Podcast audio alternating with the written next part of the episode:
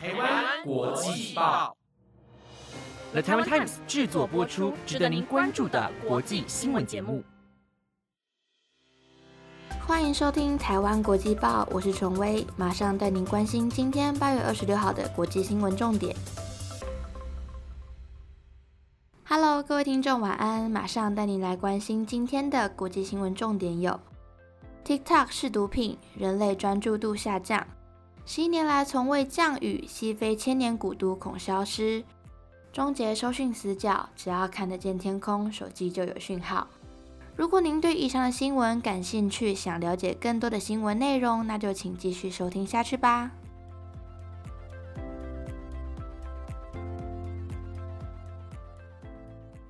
第一则新闻带您关心：随着通讯科技日渐发达，各族群使用与接触网络更加便利。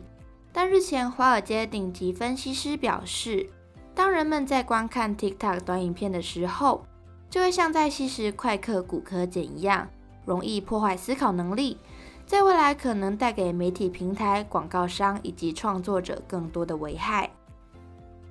根据商业内幕报道，TikTok 推出后，短短五年内用户数就已经超过了十亿。另外，研究公司的分析师表示，透过 TikTok 背后的演算法。将最具病毒性的内容直接推送给用户，随便滑几下都容易看到让人们产生脑内飞的短影片。由于短影片改变了数位广告行业的用户时间，人类的专注度与注意力可能进一步下降或分散，而平台创作者和广告商的业务也将贬值。或许在未来，人们生活中会充斥更多的短影片，并占据大部分的社交平台。以往那些平台上需要花时间思考的内容都有可能被取代。分析师也表示，消费者的注意力、广告商经济以及艺术家的创造力都将被破坏。所有人都将只关注十五秒短影片的刺激。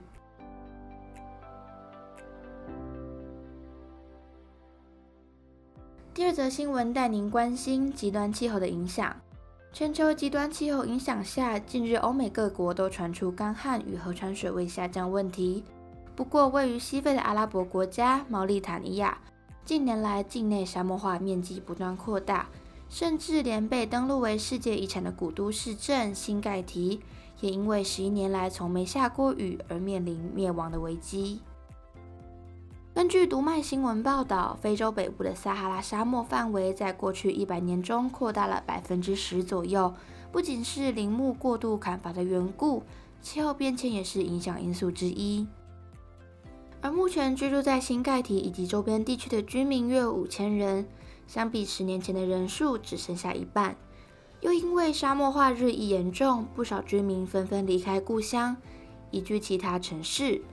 其中又以年轻人口居多，人住在当地的居民也担心沙漠化问题再不解决，城镇迟早会消失。不过，二零零七年起，包括毛里塔尼亚在的十一个国家，便透过种植大面积植栽，形成一条长达八千公里的绿色长城。预计二零三零年将恢复一亿公顷的植栽面积。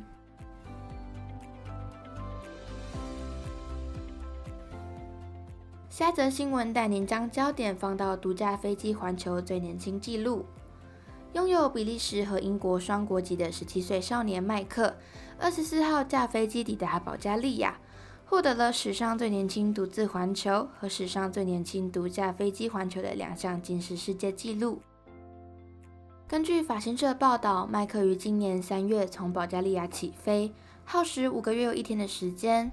而麦克这次创下的纪录，一共在空中飞行了两百二十一个小时，航程达五万四千公里，行经三十个国家。麦克表示，这趟难忘的旅程让他见到世界上许多壮丽的景致，甚至曾在无人岛上过夜。麦克也透露，在空中最长的飞行时间达到十一小时，让他保持专注的秘诀就是观看地表上好看的东西。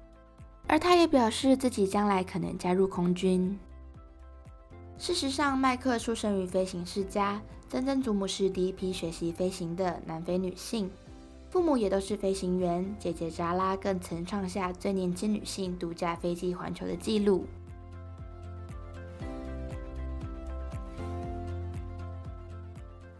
下一则新闻带您关心德国能源问题。由于乌俄战争和随之而来的相互制裁，德国天然气的储量严重吃紧。随着冬季即将来临，用电需求大增，能源危机亮起红灯。德国经济部主管能源的官员于二十四号表示，预计年底除役的核电厂有可能为了维持电网的稳定而继续运转。最近的民调也显示，有多达八成的德国民众支持续用核电。德国经济部主管能源政策的次长格拉岑二十四号表示，政府采取三管齐下的策略，因应能源短缺，分别是寻找俄国以外的来源，用煤、石油和电来取代，以及节约能源。格拉岑也表示，电网业者正在进行冬季电力供应稳定度的压力测试，结果预计会在八月底或九月初出炉，到时政府才会决定是否让这三座核电厂继续运转。而近年来，德国全力推动能源转型。格拉曾认为，短期来看，天然气供应的问题确实严峻，但若以长期为目标，当前的能源危机反而能加速能源转型。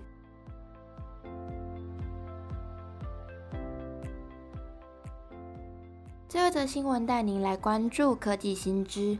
太空探索技术公司执行长马斯克二十五号宣布。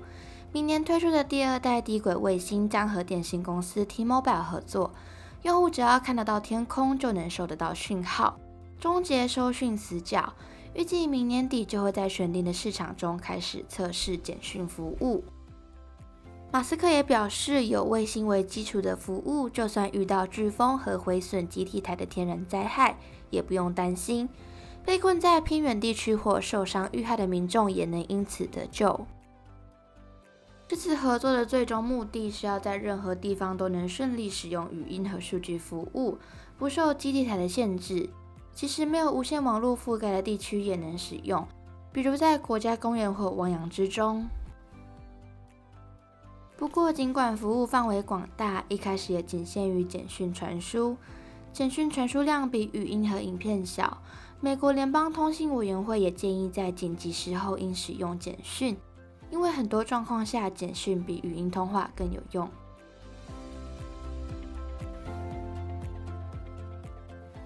以上就是今天的台湾国际报新闻内容，有了台湾 Times 制作播出，希望你们会喜欢。如果任何意见，都欢迎留言给我哦。谢谢您的收听，晚安，拜拜。